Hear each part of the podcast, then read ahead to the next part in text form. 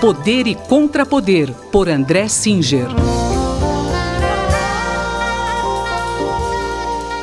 Professor André Singer, o presidente Jair Bolsonaro indicou um novo ministro ao Supremo Tribunal Federal. Como é que o senhor analisa essa indicação? Pois é, eu acho que essa indicação do desembargador Cássio Nunes para ocupar a vaga do ministro Celso de Mello no Supremo Tribunal Federal corresponde a uma continuidade daquilo que vem acontecendo desde meados de junho, quando o presidente Bolsonaro visivelmente mudou é, de orientação. Vamos lembrar que desde março ele tinha participado de diversas manifestações que pediam o fechamento do STF, o fechamento do Congresso Nacional,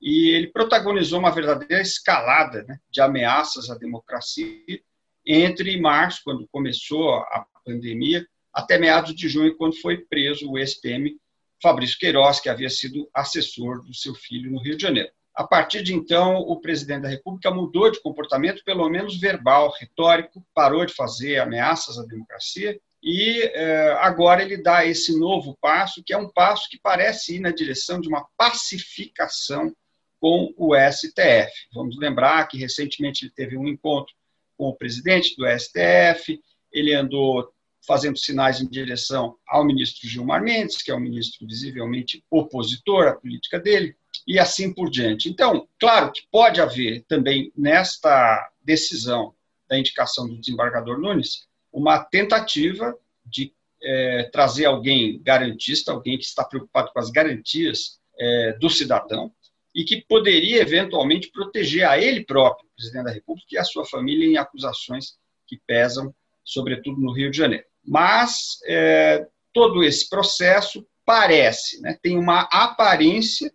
de normalização de um mandatário que até aqui havia adotado um comportamento completamente insólito, né, na direção, sobretudo, de erosão uh, das instituições democráticas. Professor, é, o senhor acha que essa normalização que o presidente veio para ficar? Olha, na verdade é impossível dizer se essa normalização veio para ficar. É, eu arriscaria dizer que não, que ela não veio para ficar, porque eu acho que por trás de tudo isso continua existindo um projeto de erosão da democracia. Mas a gente precisa observar o andamento real dos acontecimentos e o que agora está se apresentando é uma nova estratégia, uma nova modalidade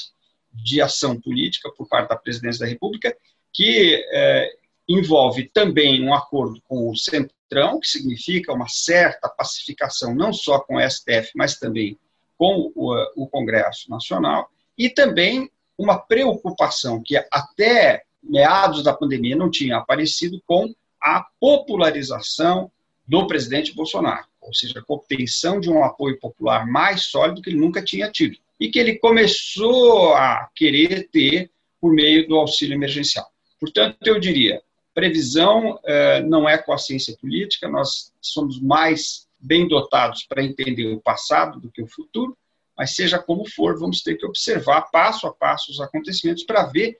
onde esta nova estratégia que nós, sobre a qual nós conversamos hoje vai nos levar. Esse foi o cientista político André Singer, que conversou comigo, Gustavo Xavier. Poder e Contrapoder, por André Singer.